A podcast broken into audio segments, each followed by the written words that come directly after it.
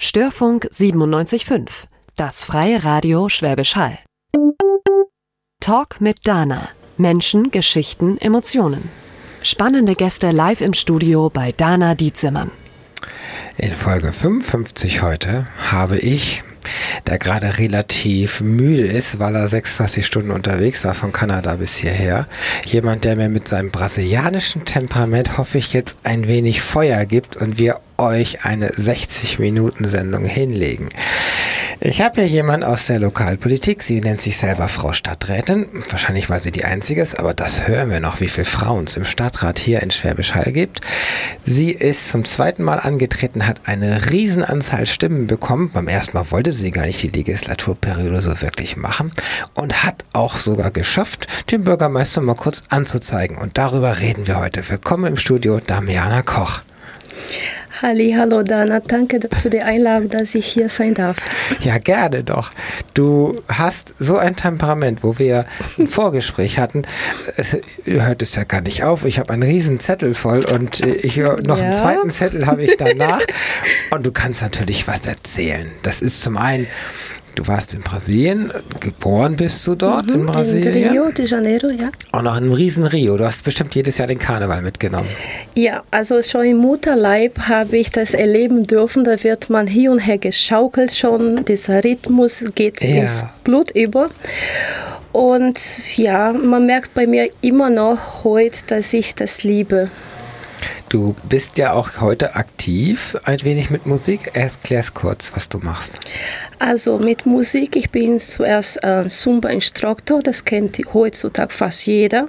Ich gebe Zumba-Kurse für Kinder, also mhm. kostenlos und unentgeltlich. Dann gebe ich auch Zumba-Kurse für Menschen mit geistiger und körperlicher Behinderung bei der Lebenswerkstatt hier in Schwäbisch Ah. Ja, und dann bin ich auch mit meinem Mann unterwegs mit, wir nennen das Poco Loco Brasil. Brasil-Show. Poco Loco heißt ein bisschen ein verrückt. Bisschen verrückt, die, genau, weil es ist nicht nur brasilianische Musik, sondern er begleitet mich auch mit dem Saxophon, mit Akkordeon und es ist so eine Mitmachshow, um diese brasilianische Lebensfreude, dieser Feuer Brasiliens ähm, erlebbar zu machen. Ja, und dieses Feuer hast du heute schlussendlich auch geschafft, ein wenig in den Stadtrat reinzubringen. Ja, das kann man sagen. Die Geschichte, da kommen wir nämlich jetzt zu, wieso eigentlich aus Brasilien, aus Rio und aus dem Karneval letztendlich in dieses doch etwas verschlafene, trockene, das darf ich gar nicht sagen, dann bekomme ich gleich jede Menge negative Kommentare. Aber es ist gegenüber Rio ist dies natürlich hier eine Kleinstadt, muss man sagen. Ne? Ja, also ja. das Millionenstadt Rio de Janeiro. Also das ist immer noch mein einer große Liebe. Ich bin dort geboren, 15 Jahre habe ich dort gelebt. Und wie ja. kam ich nach Schwäbisch Hall? Der Lieben wegen. Also ich kam eigentlich nach Deutschland durch meine Mutter. Sie hat nochmal geheiratet und müsste ich mit 16, fast 16 nach Deutschland. Und in Hall kam ich 2003, 2004 der Liebe wegen. Also mein Schätzle. Eins sagt man. Also okay. Mama hat jemand kennengelernt aus Deutschland. Ja, da, genau. Das war 88. Genau, da warst du 13. So ja. ungefähr. Nicht? Und dann hat, ist Mutter dann hierher gezogen. Genau, und da lebte ich sowieso bei meinen Großeltern. Du lebtest also deiner Mutter, man muss sich so vorstellen, in Brasilien, ihr wart eine Familie, du, die Mutter. Ja. Ein Vater gab es ja irgendwo, ne? muss es ja. Also mein hm. Erzeuger kann ich nennen, aber er war für ähm, der hat meine Mutter damals, sie war 20, verlassen. Ja. Und ich bin bei meinen Großeltern so gesehen großgezogen. Meine Mutter war wie meine große Schwester. Und mein leiblicher Vater habe ich nicht kennengelernt. Das war mein Großvater für mich. Und das fand ich, du mir erzählt hast, etwas komisch. Weil wenn das hier so ist, wenn der Vater abhaut, weil er die Alimente, was auch immer, nicht bezahlen will und die Mutter nun alleinerziehend ist, kann Mutter ja ein Kind erziehen. Das geht ja schon. Ja, in Brasilien ist das etwas anders. Heutzutage schon. In Brasilien mittlerweile 2019 ist auch Gott sei Dank anders, aber damals 1975 waren solche Kinder Bastards. Also Bastards. Wenn, ja, wenn ich so sagen darf, leider. Und um das, diese Schande über die Familie zu decken, wurde ich durch meine Großeltern adoptiert. Und ja. Das ist ja wie in Indien mit den Mädchen, die ja, man ja lebendig vergräbt. Das war letzte ja, Woche Gott sei Dank in Brasilien nicht, aber viele wurden abgetrieben ähm, oh. und ich durfte leben. Also Gott sei Dank. Juhu, ne? so, dann, dann hast du Kontakt zur Mutter aber gehabt, aber ja. nur so, ja, ja, die hat dann gearbeitet, ihr Leben gelebt. Sie war wie meine große Schwester. Okay, und aufgewachsen hatte ich Oma und Opa. Genau. Also erzogen. Mhm. So, ne? So. Ja. Dann irgendwann kam Mama ja nach Deutschland und dann war ja die Chance, äh, bleibe ich bei Oma Opa oder gehe ich hinterher? Ja, das war für mich klar. Ich bleibe bei meiner ähm, Eltern, also bei meinem ja. Großvater und mein, meine Großmutter. Aber leider 1989 ist dann für viele hier in Deutschland ein wichtiges Datum. Aber für mich war in Oktober 89 ist meine Oma am Krebs, an Gebärmutterhalskrebs gestorben. Und leider sechs Monate, fast sechs Monate später, Februar, 9. Februar 1990, ist mein Großvater äh, durch einen Herzinfarkt auch gestorben. Da war ich so gesehen wohlweise und müsste dann zu meiner leiblichen türkische Mutter nach Deutschland. Und das war für mich die Höhle damals. Oh, ich, warum?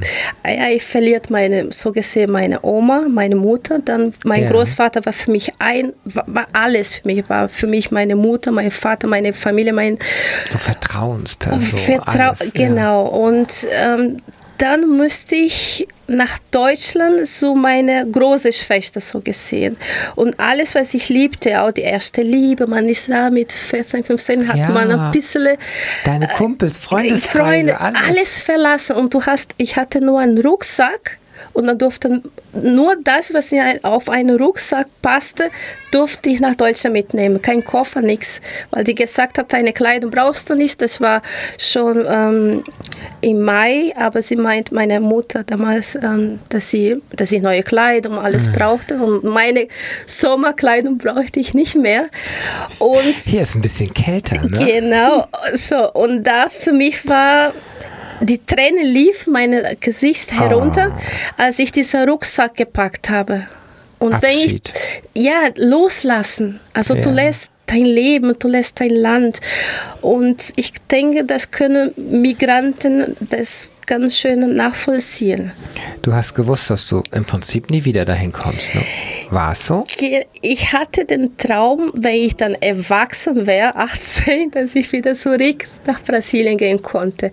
Aber äh, das Leben hat anders mit mir vor. Und so kann man es auch, ja.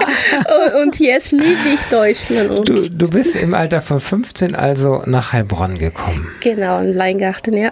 Ja, und da standest du da und alles war kalt, fremd, anders. Genau, dann ging meine Mutter zur Arbeit, mein sogar Stiefvater auch, mein Bruder, meine Schwester ähm, mütterlicherseits ähm, sind auch zur Schule und ich war ganz allein in dieser Wohnung. Mhm. Machten Fernseher an und ich verstehe nur Bahnhof, also gar nichts. Ja, weil Deutsch hast du ja nicht gelernt. Drüben, ne? Genau, in, in ich konnte nur ja, nein, danke, beantworten. Und dann schaut aus dem Fenster, es ist wie ein Geisterstadt. Ich dachte, wo sind die Menschen, wo ist das Lärm, wo sind die Hunde, wo, wo ist das dieser Fröhlichkeit. Und das ja. war für mich, ich habe sehr viel geweint. Und, aber dann hatte ich gedacht, entweder du weinst dich hier zu Tode oder du nimmst das als Herausforderung und lernst Deutsch, um ein neues Leben anzufangen. Und dann hast du Deutsch gelernt. Ja. Und du hast eine Ausbildung gemacht als? Genau, als, zuerst mal ganz unten. Erstmal Schule noch, mit Als 15, Schule, genau. Und das? Ähm, das war 9. 10. Klasse. Dann hatte ich nur die Hauptschulabschluss. Dann hatte ich die Krankenpflegehilfe gelernt, eine Ausbildung. Dann habe ich die äh, dadurch durfte ich Krankenschwester lernen, Krankenpflege. Dann habe ich noch weitergemacht bis zur Fachhochschulreife und in dem Fachkrankenschwester für Anästhesie und Intensivpflege. Also von, ich komme in die neunte Klasse und spreche kein Deutsch und kriege Bücher vorgelegt, die ich nicht lesen kann. Genau, das hast war nicht so dich, ganz gut. Wie ja. hast du das geschafft, also so schnell alles und so, ich, so schnell so hoch zu kommen? Ja, das war schon ein paar Jahre, ne, bis man das gelernt hat. Aber ich hatte einfach dieser Wille, wenn ich diese Sprache nicht lerne, dann habe ich keinen Zugang zu, zu den Menschen. Und ja, deswegen richtig. müsste ich Deutsch lernen, wollte ich. Also der Wille war da. Und ich denke, wenn wir äh, Wille haben, können wir alles schaffen. Und damals war ich auch jung und frisch und das Gedächtnis war besser. ja, 44, okay, die verfalten, aber. Das ist die Hülle, in der du lebst. Das ist genau, nicht interessant. Genau. Aber ich fühle mich immer noch wie 20, glaube ich. Genau, siehst du? ähm, und da habe ich Tag und Nacht gelernt. Also ich habe dann ähm, The Time of My Life, das war damals ähm, so ein Film. Ähm, ich habe so Filme geschaut, Fernsehen geschaut und versucht auch, wenn ich immer wieder filme und versucht mit dem Wörterbuch zu, zu verstehen, was ja. sie sprechen. Und so ging es nach und nach. Also nicht, nicht die typischen Volkshochschulabendkurse, das nicht? Habe ich auch besucht. Hast du auch, okay. Aber ich würde sagen, durch äh, Filme hat mich und Menschen auch. Du hast dich doch mit Menschen ja unterhalten. Genau, ja. Genau. Und ja. da habe ich auch ein bisschen gejobbt in einer Pizzeria. Ah. Und okay, ich konnte keine, ich kann kein Pizza backen, aber ich konnte so Salat äh, richten, also als ja. Helferin nur. Also Beilagensalat. Genau, so. durfte ich so ein bisschen machen. Und ähm, die Menschen waren ziemlich offen. Also mm. im Leingarten mm. gibt es so diese Stammtische. Und dann, wie ich immer, ich bin so ein offener Mensch und ich wenn ich den Menschen nicht kenne, aber ich komme mit dieser Lächeln, mit meiner offenen Art. Und man ähm, baut so wie eine Brücke und damals war meine Stärke. Ich konnte die Sprache ja. nicht, aber der Wille war da, neue Bekanntschaft zu machen. Und, ja. Lächeln entwaffnet ein wenig, wenn die Menschen ja, so ein bisschen genau. werden lockerer. Weil hier in. Heilbronn sind sie schon, ich komme gerade aus Vancouver und da sind die Menschen ganz anders, viel entspannter, viel hilfsbereiter. Also ich kann es direkt vergleichen, wie dort Auto gefahren wird, wie hier, wie, wie mir hier die Leute auf dem Bürgersteig nicht äh, Platz machen und solche Dinge. Ja, das ist ganz anders andere Welt. Also Heilbronn ist schon ein Stückchen für sich. Aber 2001 hast du ja einen Freund kennengelernt. Genau, das ist mein, ich nenne ihn mein Schatz, mein, mein Universum, mein Ein und Alles. Ja. Aber okay, meine Tochter hört zu da vorne. Ähm, das war auch wie eine Achterbahnfahrt. Aber seit 2001 sind wir ein Herz und eine Seele. Ich bin dieser Feuer und er ist das Eis. Und manchmal muss ich ihn zum Kochen bringen, manchmal muss er mich ein bisschen abkühlen. Und das ist das Schöne, wenn man so einen Partner hat. Das hält also 18 äh, Jahre. Ja, seit 18 Jahren. Und das heißt doch Team. immer, Gegensätze ziehen, ziehen sich, an, an, weil er dein Ausgleich ist so ein bisschen. Nicht? Und genau. andersrum auch so, wenn er ein bisschen der ruhigere Pol ist, ja, bist du Mathematiker. Mathematiker, Lehrer bestimmt dann. Genau. Ja, das heißt, er erdet dich ein wenig, er bringt dich ja. wieder zurück mhm. auf, wenn du wieder mal einen Meter höher bist. Ne? Genau, mhm. also ich bin sehr spontan, ich könnte manchmal das ganze Welt da umarmen und er holt mich auf den Boden der Tatsachen zurück. Was aber okay ist, du brauchst das auch. Ich brauche das, ja. ja. Dann passt das ja hervorragend. Nämlich, ihr habt geheiratet, was? Genau, 2004 haben wir geheiratet. 2005, äh, oh Gott. Weil du, du bist dann hierher gezogen? Ne? Von ja, Heilbronn 2004, genau. Ja. Da ich war ähm, schwanger. Ähm, das ist einfach passiert. Ähm, leider hatte ich zwei Fehlgeburten. Dann kam mein Schätzlein, die da vorne sitzt und grinst, meine Tochter Kira. Dann hatte ich mhm. auch wieder einen Fehlgeburt. Dann, hat, dann kam mein zweiter Schatz, das ist der Kai, der ist jetzt zwölf, 2007.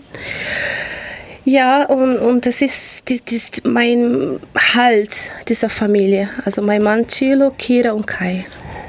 Ja, es ist in deiner Kultur auch Familie sehr wichtig. Ja. Das ist mhm. in, in, unserer Kultur ein wenig verloren gegangen, seitdem wir die Generationshäuser nicht mehr haben, wo also Oma, Opa, wo dann die Eltern und die Kinder mit drin Ja, genau. Das, in mhm. Brasilien ist das eher bekannt, also nochmal, dass auch ja, dieser Zusammenhalt, dass da die Uroma, die Oma, also diese Familien ähm, zusammen sind, aber auch mit Cousinen und Cousins und der zweite Grad Cousin und, und so weiter. Ja. Es ist eine, die Familien halten mehr zusammen als hier. Also man kommt, wenn, wenn eine Beerdigung ist, zusammen oder vielleicht ein Jubiläum, aber man, man hat nicht so dieser Kontakt. Das hast du doch bestimmt vermisst. Ja, ganz stark, ja. Diese Wärme. Also in Brasilien, wenn, wir, wenn ich dort bin, die Menschen andererseits ist es auch ein bisschen oberflächlich manchmal. Also, dass sie einfach offen sind, dass wir zum Beispiel im Flughafen zwei, drei Stunden reden können und nachher sagen wir, oh, wie war das nochmal oder wie heißt die Frau überhaupt? Also, ja. die, dieser Wärme, dieser Nähe. Ähm, hm. Das ist, was ich hier ein bisschen vermisse. Du, du brauchst Jahrzehnte, bis du einen Freund gewinnst, aber dann hast du fürs ganze Leben. Das ist auch eine Stärke Deutsche, ja, Deutschlands. Das, ja, man muss erstmal me mega Bier trinken oder Wein äh, anstoßen und dann und derjenige wird warm oder man selber und das ist es ist hier, ich bin auch nur zugezogen, es ist ja. sehr sehr schwer, so empfinde ich das auch. Mhm. An anderen Stellen in Deutschland ist es leichter, weil ich bin das elfte Mal, dass ich umgezogen ah, bin und daher okay. kann ich das sagen. Aber die Moderatorin spielt keine Rolle. okay. Du tobst dich ja aus, wie du sagst, du äh, Vorsitzende Brasilienzentrum, Samba-Geschichten, Kinderchor Kurse. Ich möchte aber den Bogen nochmal zum, zum Beruflichen, weil letztendlich heute sitzt du hier als Frau Stadträtin und da war ja. aber noch so, naja, ich mache jetzt so häusliche Pflege.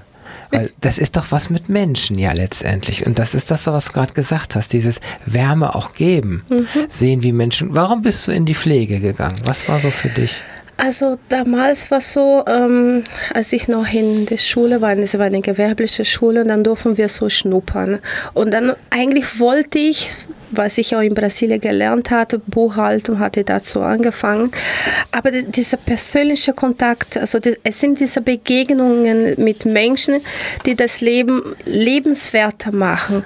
Mhm. Und dann mhm. durfte ich ein Praktikum im Krankenhaus, damals war am Plattenwald im Neckarsulm. Ja, ah, ich, es war lieber auf den ersten Blick. Also helfen zu dürfen und, und, ähm, und dann dachte ich, das ist was der Sinn des Lebens für mich gewesen. Seine Mission. Ja, und ich hatte dann, äh, indem man, wenn man kann, dieser Menschen helfen zu dürfen, also gebraucht zu werden auch. So. Ja. Mhm. Und dann bist du da richtig eingestiegen. Man heute hört man ja Pflege, oh, die arbeiten 10, 12 Stunden, die, kriegen, ja. die verdienen überhaupt kein Geld. Es ist aber ist Sklavenarbeit manchmal. Ich habe da meine Ausbildung und dann auch später im beruflichen Leben auch ähm, im in einem Altenheim gearbeitet, ich durfte Nachtschicht machen. Ich war zuständig ganz allein für 50 Bewohner, für, für 50 Menschen. 50, ganz allein, damals als 22-Jährige. Ähm, und dann dachte ich, ich kann das nicht, diese Schwere auch dieser Menschen richtig pflegen zu können. Allein geht es gar nicht. Die, die Wenn ältere du sie umdrehen musst oder umdrehen, so. Eine 22, also äh, bitte. Ja, und da hatte ich gedacht, äh, ich, ich gehe ins Krankenhaus, ich mache die Weiterbildung. Also ja, damals war ich nur Krankenpflegehelferin. Damit du da wegkommst, ne? Genau. Ja. Und dadurch habe ich die Krankenpflege gemacht, damit ich Krankenschwester werde. Und da war auch gut, aber dieser Stress ist auch sehr stark. Also, Was hast du bekommen durch den Stress? Äh, ich hatte damals, also ich hatte auch weitergemacht, dann war ich auch Fachkrankenschwester und habe mhm. in der Intensivstation und auch in der Anästhesieabteilung. Und dieser Stress, also viele HNO-Kinder, also wenn sie Mandel, Gaumen-OPs dann oh. bekommen. Und es war wie ein Fließbandarbeit, das war im Kreiskrankenhaus Eberbach am Neckar.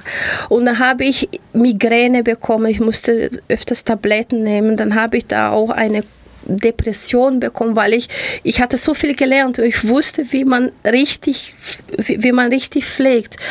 Aber du hast die Zeit nicht und, und du musst so viele, wie, wie, so viele, so viele Menschen wie ja. möglich durchschleusen im OP. Und es hat keinen Spaß mehr gemacht. Ja, es war gegen deine, deine Idee, gegen deine genau. Natur, äh, dass ich die mir die Zeit nehme für diesen Menschen, weil es ein Mensch ist und in dem genau. Moment nicht eine Nummer und eine Fallakte. Und nicht ein, eine, äh, die Niere, der, ähm, was weiß ich, der, der, der, Gale oder sowas, ja, so, so, je nachdem, ja. welche OP gemacht wurde. Und man muss sich distanzieren und ich habe so ein ich glaube, meine Schwäche ist, dass ich so ein Diese, großes Herz die, habe, so die, viele die, Gefühle mhm. und diese Nähe nicht habe. Also dieser Abstand. Ja. Ich lasse zu viel an mich heran. Ja, weil du ja die Nähe suchst, bist du ja auch offen, lässt eine Nähe ran. Ja, so. genau. So wie du es aber gewohnt bist, weil du so aufgewachsen bist. Das ist ja. deine Sozialisierung. Du bist jetzt hier in einer anderen Kultur und hier ist es irgendwie gefühlt dann komplett anders. Und da brichst du ein Stück dran, ne? In dem Moment. Genau, das ist wie dieser gebrochenes Herz. Du möchtest gern machen, du musst mehr machen, du möchtest richtig machen, aber du kannst nicht, weil du das, diese Zeit nicht hast. Und ich bewundere, und ich bin jetzt schon fast acht Jahre nicht mehr in der Pflege. Und äh, es ist für mich eine große Segen, dass ich nicht mehr angewiesen bin, dass ich da arbeiten muss. Und ich kann nur meine große Wertschätzung an jede Krankenpfleger, Krankenschwester, Altenpflege, alle, die in, irgendwie in der Pflege arbeiten, das ist Knochenarbeit. Und sie verdienen mehr Respekt, mehr Würde für diese Arbeit, ja. auch mehr Lohn für diese Tätigkeit. Absolut. Ja. Das ist das, die meisten sind ja privat organisiert das, ja. Die müssen wirtschaften. Noch mehr Betten, noch mehr Betten, damit Umsatz reinkommt, weniger Pflegekräfte, damit Ausgabenseite runtergeht. Auf Dauer geht das nicht gut. Und dann ja. geht die Qualität runter und dann genau. bleiben irgendwann auch die Betten leer. Und das muss ein Pflegesystem oder Dienst mal begreifen, dass man genau. dann da nicht hingeht in die teure Pflege.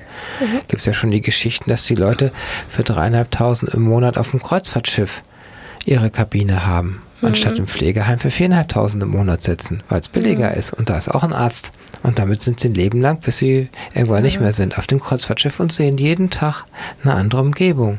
Ja, interessant. Ja, solche Dinge. So, aber hier steht nämlich postnatale Depression und dir ist die genau. Decke auf den Kopf gefallen. Klar, das hast du gerade gesagt. Ja, Wie bist du da rausgekommen? Also, Thera überleg mal, ich war ja. ein offenes, lebendiges und dann auch, äh, nachdem ich nach Deutschland kam, habe ich weiter getanzt, Samba.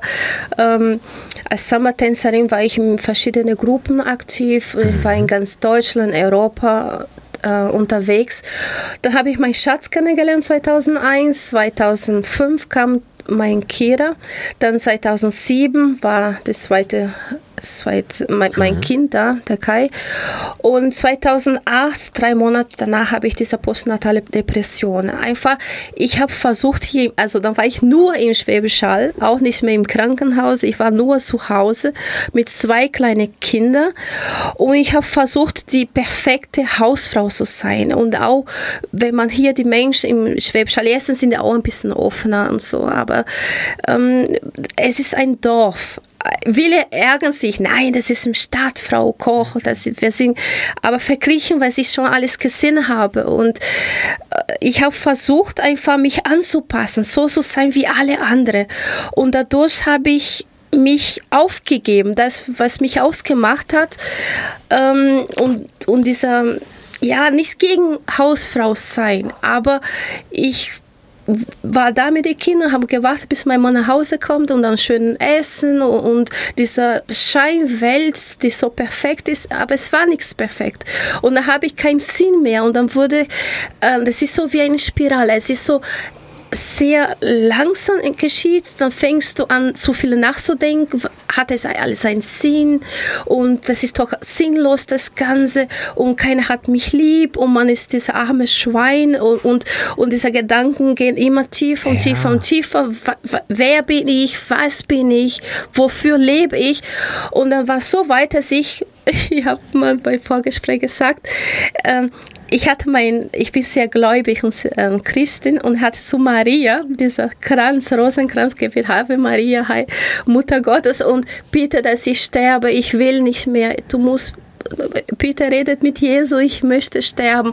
In dem Moment war ich sehr egoistisch, weil ich habe auch nicht mehr nachgedacht, dass ich zwei kleine Kinder hat, dass mein Mann alles versucht hat, um mich glücklich zu machen, sondern ich hatte nur keinen Sinn mehr gesehen. Ich, ich wollte nicht mein Leben beenden, ich wollte einfach, dass dieser Schmerz, dass dieser Zweifel ja. aufhört. Ja, absolut verständlich. Ja, und daraus kam ich nachdem ich angefangen habe, ähm, so mich selbst zu sein. Und ich habe dann auch wieder angefangen zu tanzen, dann auch wieder Samba zu tanzen, mich bunt anzusehen, auch mit anderen Müttern. Ich habe auch ähm, Krabbelgruppe geleitet und dann war ich wieder aktiv mit im Leben. Dann konnte ich diese Phase überwinden. Aber ich denke, man muss fürs, äh, herausfinden, ähm, wer man ist und auch gerade stehen und sagt, okay, ich bin das, was ich bin und das ist gut so und ich liebe mich so, wie ich bin und es ist egal, ja. was andere denken. Das hat mich unheimlich gestärkt und geholfen. Dieses Lebe dein Leben, genau. egal was die Nachbarn denken, ist, ist ja so ein Klassiker und ja. der stimmt, der ist so wahr. Es hört sich an, du hast wirklich viele Rollen gespielt. Klar, die Mutterrolle, die genau. Kinder versorgen, dass das auch wird mit den Kindern alles, dass die Beziehung weiter auch, das ist ja auch, die läuft ja nicht von selbst eine Beziehung. Mhm. Das ist auch immer wieder Arbeit. Aber was du gesagt hast, du hast über dich nachgedacht, du hast reflektiert, das ist schon ganz wertvoll und war ja der erste Schritt. Was bin ich? Was will ich? Wo geht's hin? Und diese genau. ganzen Geschichten so. Und dann hast du für dich ja festgestellt, 2009, das mit der Pflege, das ist nicht deine Welt. Ne? Genau, also ich dachte einfach, ähm, diese Rahmenbedingungen in der Pflege ja. und hatte ich auch versucht mit Intensivpflege zu Hause. Ich war bei damals hieß es Oden Witte hier im Schwäbschall. Dann war ich zwölf Stunden unterwegs und hatte nur, glaube ich, acht Stunden bezahlt bekommen. Oder Nachtschichten, zum Beispiel um 18 Uhr müsste ich schon bei dieser äh, so, ähm, bei der Patient sein und erst bis 6 Uhr morgens dann nach Hause fahren. Dann hatte ich auch nicht mehr so viel von meinen Kindern. Dann äh, meine Schwiegermutter hat unterstützt, aber dann dachte ich, ich liebe doch meine Kinder und das ist nicht das, was ich will. Genau. Ich will das ja. erleben. Und da hatte ich komplett aufgehört und da habe ich angefangen mit dem Zumba als ähm, Zumba-Instruktor. Einfach befreit. Das, genau, genau. Und wieder Samba-Tänzerin zu sein und, und, wirklich das, was mich ausgemacht hatte und ich aufgegeben hatte. Ich dachte, ich müsste das alles aufgeben, um ja. hier äh, mich anzupassen. Niemand hier ist Samba-Tänzerin im Schwäbisch Hall. Das sind, Doch, du. ja, eine ich, einzige. Genau, es gibt eine einzige. Und dann dachte ich, diese Paradiesfolge ist gut. Und habe versucht, oder ich versuche immer noch und mache erfolgreich, diese Lebensfreude ähm, äh, ähm, andere beizubringen. Ja, die strahlst du ja auch aus, definitiv. Ja, danke. Ja. Klär ganz kurz Samba und Zumba. Für ja. die, die es nicht wissen. Samba kennen wir alle also aus Samba dem Fernsehen. wissen wir ja, ne? das ja. ist, äh, kennt man auch, dieser Standardtanz, aber in Rio de Janeiro, wenn man es Fasching, also Karneval in Rio, ja. Samba. Zumba wurde durch Alberto Pérez 2000 oh Gott, jetzt muss ich nachdenken. Ich glaube 99, 2000 hat er erfunden. Mhm. Er war Aerobic-Trainer und hat seine Kassette vergessen. Damals gab es ah. Kassette-Kinder. ja. Und äh, dann hat er einfach das, was sein Auto hat, eine mit Salsa, Merengue, Rhythmen, hat er seine Aerobic schon gemacht. Und dadurch war sehr erfolgreich und die Frauen wollten immer mehr. Sagt, oh, das war toll. Aerobic kennt jeder, Jenny genau. Fonda. Ja, Jane Fonda. Aber mit Salsa-Musik, mit äh, Merengue, mit äh, lateinamerikanischen Rhythmen. Und das wurde ein Welterfolg. Ja, richtig. Und heute kennt man Zumba, das ist diese Mischung. Es wird verschiedene Rhythmen aus der ganzen Welt ähm, getanzt in einer Stunde.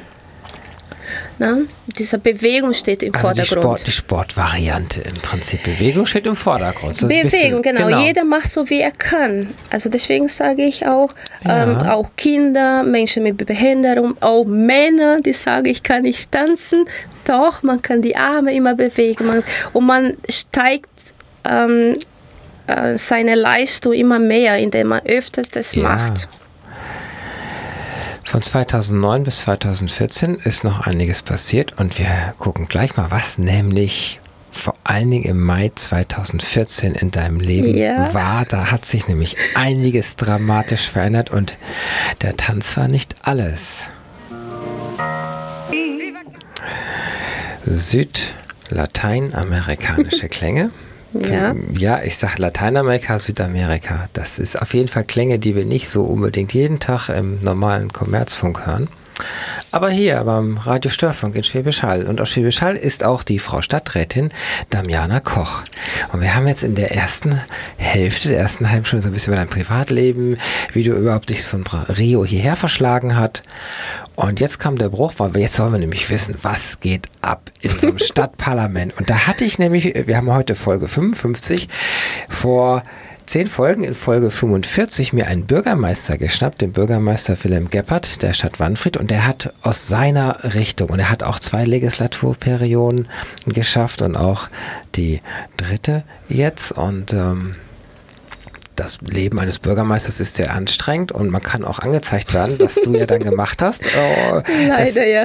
Leider ja. Und genau diese Geschichten, wir fangen einfach mal vorne an, weil ich kann mich, äh, es hat mir damals in der Sendung auch für den Bürgermeister nicht so ohne weiteres bewerben, da brauche ich ein bisschen Qualifikation. Wie rutscht man denn in so einen Stadtrat rein? Weil du bist ja in der Musik, du tanzt, ja. läufst tanzend durch die Gegend und auf einmal sitzt du so ganz trocken in so einer Runde älterer Männer vielleicht, das beschreibst du mir gleich, und du nix irgendwelche Paragraphen ab. Das möchte ich gerne wissen, wie man das hinkriegt. Also, damals war es 2013 im September, ähm, kam ein Nachbarn, ein Bürger zu mir und sagte, ja. Frau Koss, Sie machen so viel, Sie helfen Kindern in Brasilien, Sie tanzen durch die Gegend. Eigentlich, die Menschen hier muss auch geholfen werden und Sie könnten vieles für die Menschen hier vor Ort tun. Und dann dachte ich, Mensch, damals, als ich zehn Jahre alt war, war ich mal in der auch politisch tätig für die SPD in Brasilien. Für, da war es da, wir wollten unser direkt Präsident wählen.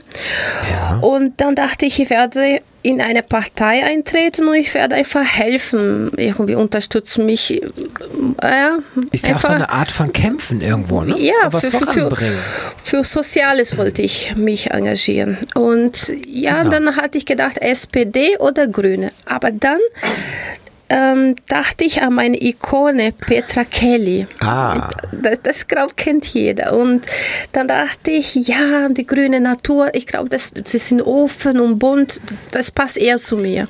Und im September habe ich dann angefangen, ähm, bin ich Mitglied geworden der, der Grünen und war, wie ich, so meine Art, auch sehr aktiv und da ein bisschen geholfen. Und dann war auch die Frau Renate Künast zu Gast hier oh, wow. in Hall. Ja, uh. da hat sie sogar so ein paar Wörter auf Portugiesisch, Obrigada und so, das heißt Danke.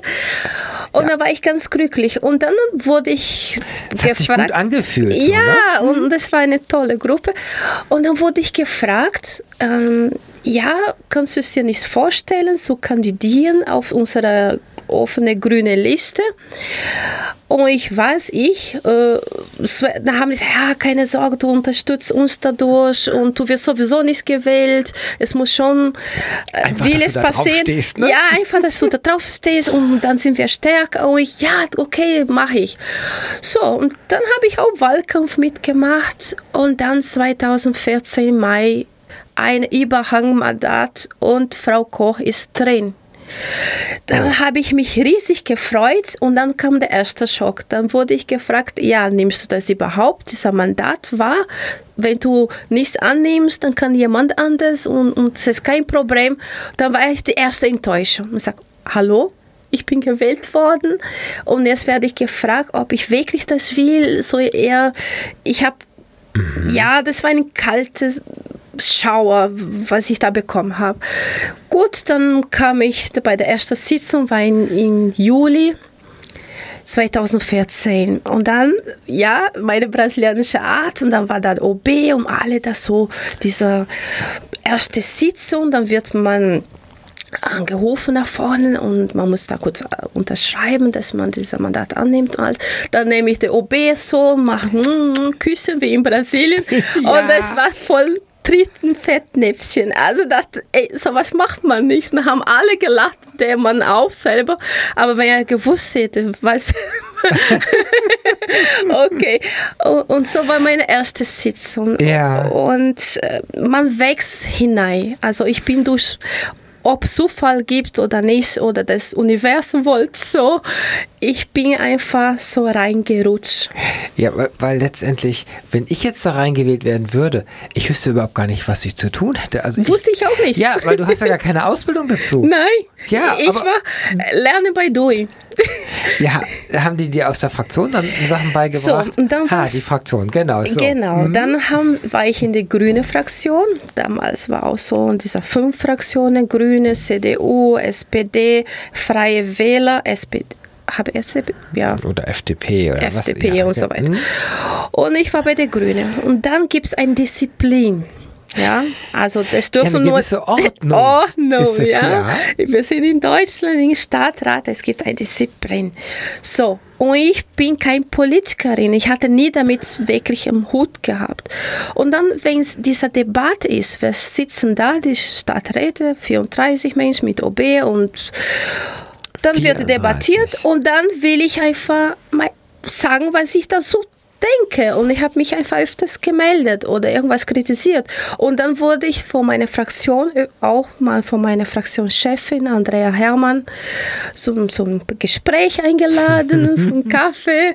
Und sagt, ah, hey, nett. ja, nett. Und ich hatte mich gefreut. Oh, cool, was ist das? Und dann kommt er, ey, so geht es weiter. Wir haben, ja, dann können wir vorher, aber nicht da. Und, und dann habe ich gedacht, das geht nicht ich muss entweder mich verändern, und ich hatte schon 2008 meine Krise, ja. oder ich muss halt die Fraktion verlassen. Das, das geht nicht. Wenn ich dann die Fraktion schadet, dann okay, aber ich, ich, verändere mich nicht. Gefühlt hast du da auch irgendwie nicht reingepasst, so in dem Moment?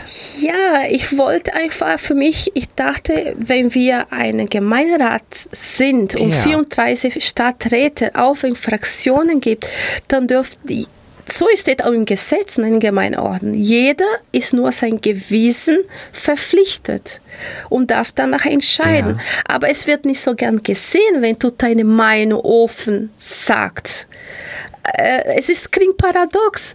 Und dann bin ich voll gegen die Wand gerannt und kein Blatt vor den Mund genommen. Und, und es kam nicht so gut an. Wie denkst du heute darüber mit Abstand? Es war ein bisschen. Also ich würde genauso wieder machen. Oh, ah, okay. ich denke, ich habe auch, wenn manche das nicht vielleicht sieht, auch ein bisschen verändert, dieser Stadtrat. Und ich denke auch, diese etablierte Politik muss viel Bürger, also Bürger näher sein. Sie müssen menschlicher werden und nicht so Maschinen und grauhaarige Mäuse, die, die wie Roboter das, das oder das entscheiden, sondern die Menschen auf den Straßen oder in den sozialen Medien, das sind die Menschen, da müssen wir Politiker sein. Ja, ich stelle mir den Stadtrat bunt gemischt vor. Junge Leute, alte Leute, Nicht langhaarige. Wirklich. Und wenn ich dann gerade durch den Brexit jetzt die Berichte aus dem englischen Parlament sehe, wo da alles nur alte oder fast alles sind alte weiße Männer. Und da haben wir gerade ja die Diskussion, diesen Generationskonflikt ein wenig und dass die gesamte Gesellschaft, die teilweise sehr jung ist, von vielen ganz Alten regiert wird. Ist das in diesem Stadtrat auch ist so? Ist auch so. Also es sind nicht so viele junge Menschen da. Also es müsste, deswegen kämpfe ich ähm, für einen jungen Gemeinderat auf, weil es, ähm, es müssen andere Ideen herein und das ist, die meisten sind ja 60 plus, würde ich so nennen. Ich bin, ich bin auch eine der Jungs, ich bin 44. Nein. Hauptsache der Männer-Frauen-Anteil ist 50-50. Ja, das wäre schön.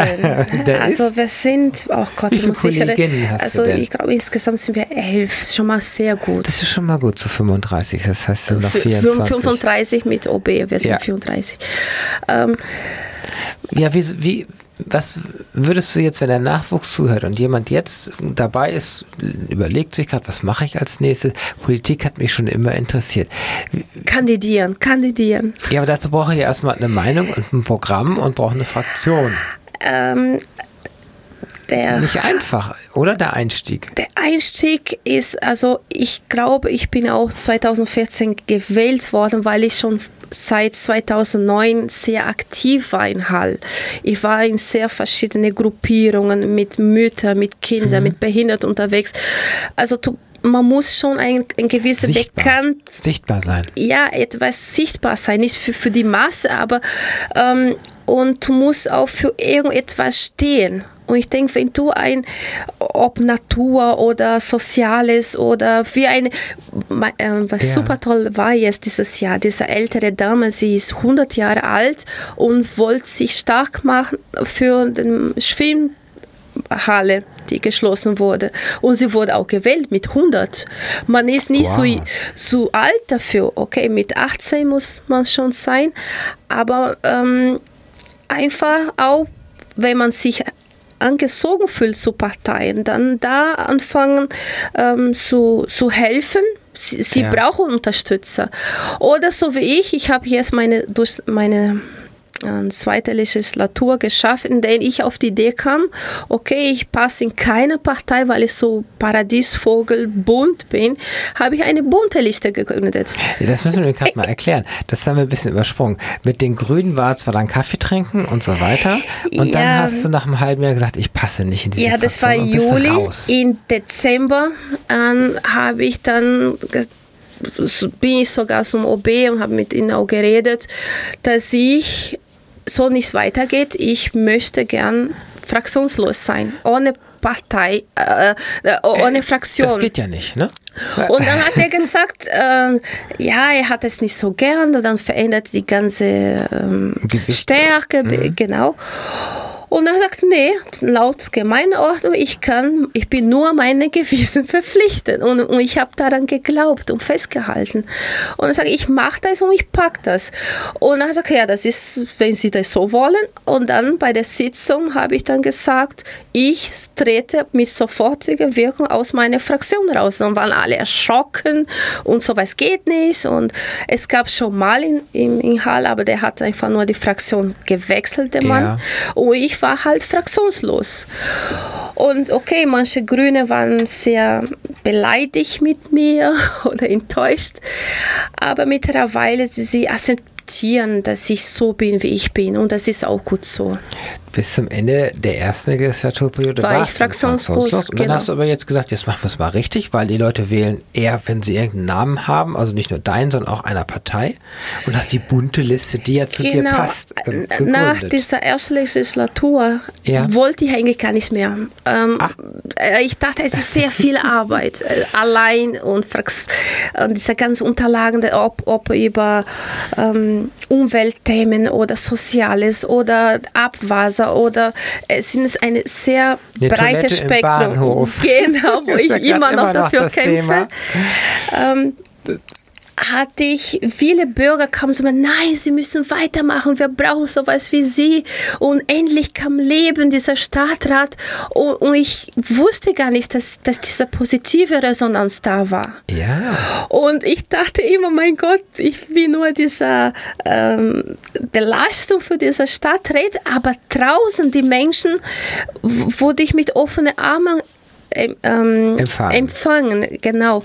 Und diese Unterstützung hat mich dazu geführt, dass ich gesagt habe, okay, ich schaue jetzt, wer Lust hätte, auch zu kandidieren. Die Chancen stehen schlecht. Wir hatten kein Geld. Ich hatte gerade mal 100 Euro Wahlkampfkosten gehabt. Ei, ei, ei. Und, ich, ähm, und dann hatte ich, ich und acht andere haben wir diese Liste auf die Beine gestellt und haben auch ein bisschen Unterstützung oder Spenden bekommen bekommen. Hatten wir, ich glaube, 1000 Euro Wahlkampfkosten wow, zusammenbekommen. Immerhin. immerhin. ein paar immerhin. Lollis waren drin, ein bisschen Flyer. Und wir sind einfach zu den Menschen hingegangen, zu dieser ähm, in, am Marktplatz, äh, da wo die Menschen sind. Auch in, yeah. ganz stark in die Sozialmedien, also in, Instagram, Facebook vor allem. Und äh, dieser Direktkontakt, wo sind die Menschen? Die sind nicht alle auf dem Marktplatz, die sind auf Facebook und da war ich. Ja. Und ich bin gewählt worden mit fast 7000 Stimmen. Also von 34 Menschen bin ich die 34.000. Von 34 ah. äh, Stadträte ja. bin ich Nummer 6 gewesen, also in dieser Also Rang. sechs stärkste gewählte genau. Kraft. Wow. Genau, und dann bin ich immer noch ganz stolz. Kannst ja. du auch, kannst sehr stolz drauf sein. Also das ist von null auf. Du hast aber auch viel dafür getan. Du hast die ganzen Gesetze und Regeln gelesen. Genau, Gemeindeordnung war für mich mm. meine neue Bibel. Also also dieser Paragraph 1, Paragraph das und, und ähm, weil ähm, ohne dass man sich ähm, weiterbildet, ich war in Berlin, ich war in Stuttgart, ich war auch bei ähm, viele Kurse über Haushaltssatzungen, Beratungen dieser trockenen Materie. Aber wie gesagt, wo Wille ist, ist auch ein Weg. Du bist unheimlich stark geworden. Hast du ja, selbstbewusst. Ja, ich will gar nicht wissen, wie du früher warst, aber du kommst mir heute so ganz natürlich, authentisch und normal rüber. Also das äh, Stärke braucht man aber natürlich äh, um sich zu behaupten. Also du hast Sachen geschafft. Ein Erfolg war das stationäre Hospiz. Erklär's kurz. Ja, also da bin ich ganz stolz drüber. Also das ist nicht mein Verdienst, sondern das ist vom Stadtrat mit OB, mit dem mhm. ähm, Verein, also Krebshilfe e.V. Es ist eine ich bin ein Mensch, die dazu auch beigetragen hat, weil durch ähm, meine äh, Erfahrung in der Pflege und das kann nicht sein, dass manche Menschen in den Flur oder auf die Toilette oder im Bad irgendwie zum Sterben hingeschoben ja. werden und es war schon immer bei mir auch ein Wunsch, dass das in Würde, also 70 Jahre Grundgesetz, Artikel 1, die Würde des Menschen ist unantastbar und man darf auch in Würde sterben. Und ein stationäres Hospiz bietet diese Möglichkeit. Und dieser, die Pflegekräfte dort haben eher diese Zeit ah, ja. mit diesen Menschen, dieser Zeit, was dieser Menschen braucht, ähm, so, so erleben. Also es geht nicht darum, mehr Tage zu leben, sondern mehr Leben in dieser Tage. Und im Krankenhaus geht leider nicht. absolut. Alleine ja. irgendwo in einem Zimmer oder sogar im Flur oder in, in einem Duschraum. Ja, und dann ja, wird das. Furchtbar. Wir, ja. Ich hatte äh, Interviewgäste da einmal zum die Sternenkindbestatterin, wo es ah, schon geht, okay. wie man ins Leben tot geworfen wird, wie wir damit umgehen. Das ist Klinikmüll. Ja. Bei unter 500 Gramm wird es in Abfall geschmissen. Leider, ja. Und äh, hier die Hebamme, die darüber berichtet, wie die Gewalt bei der Geburt ist. Und letztendlich war so ein bisschen ja. der Konsens. In unserer Kultur ist Leben und Sterben ganz komisch verankert. Das ist das, das ist, wenn man in andere Länder geht, in Spanien, wenn an den Gräbern noch die Bilder sind der Leute, mhm. die Lieblingsgegenstände da mit drin liegen. Also als ob die noch da sind letztendlich. Und wir haben hier eine ganz komische Ko Totenkultur und auch bei der Geburt ist das wirklich wie auch nur eine Nummer. Wie du gesagt hast im Krankenhaus, der nächste bitte. Genau, ähm, ich denke, es muss ein Umdenken stattfinden. Also zum Beispiel in Brasilien hatten wir auch, als mein Großvater gestorben ist, mein Vater, mein, mein ja. Leben, wir hatten ihn, das kann man sich in Deutschland hier nicht vorstellen, in unserer Veranda war er über Nacht zur Todewache bei uns im Wohnzimmer. Oh, da war der oh. Sarg und da haben wir mit ihm diesen letzten Abend verbracht. Das sind die. Ja. Und dann werden die also beerdigt am nächsten, das, nächsten das, Mittag. Das Abschied nehmen. Abschied einfach. nehmen, das genau. Richtig Abschied nehmen, nicht aus dem Leben entreißen. Genau, und das hilft auch in dieser Trauerbewältigung. Und ich, das wo, wo mir auch bei mir fast die Tränen kommen, dann äh, kurz bevor er beerdigt wurde, dieser letzte Kuss wir haben den Sarg geöffnet oh. und dann durfte ich ihn an die Wange einen Kuss geben und diese Kälte und, und dieser ähm, das vergisst du nicht. Ähm, dieser ja, dieser Lieben, das letzte Mal, dieser ja. Kontakt. Und, und das ist, was ich in Deutschland vermisse, dass das Leben wertvoll ist. Egal, ob man reich oder arm, ob man ein Kind mit 500 Gramm. Ja, genau. Und ich denke auch, das Sterben gehört zum Leben. Aber das ist immer noch ein Tabuthema. Und deswegen ist für mich eine, das, der schönste oder das Größte, was in Schwäbisch passieren wird, dass dieser Hospiz da ist. Und ah. nicht unbedingt dieser Prestigeobjekt, das Globetheater für 10 Millionen und so, sondern es ist das für mich, ähm, weil wenn ich dann sage, was bis jetzt in dieser politischen Leben, was mich geprägt hat, dass man ähm, als Stadtpolitiker Politiker sehr viel Gutes be äh, bewirken kann. Und das ist etwas, was ich auch ähm, sehr dankbar bin für die Stadträte, für OB und alle, die daran beteiligt sind. Oh, jetzt. ja, also Herz und Verstand, es gehört zusammen. Ja. Das ist, ist, das ist eine der Geschichten. Frau Koch, machen Sie weiter, steht hier. Du bist so mit Energie, so mit Elan.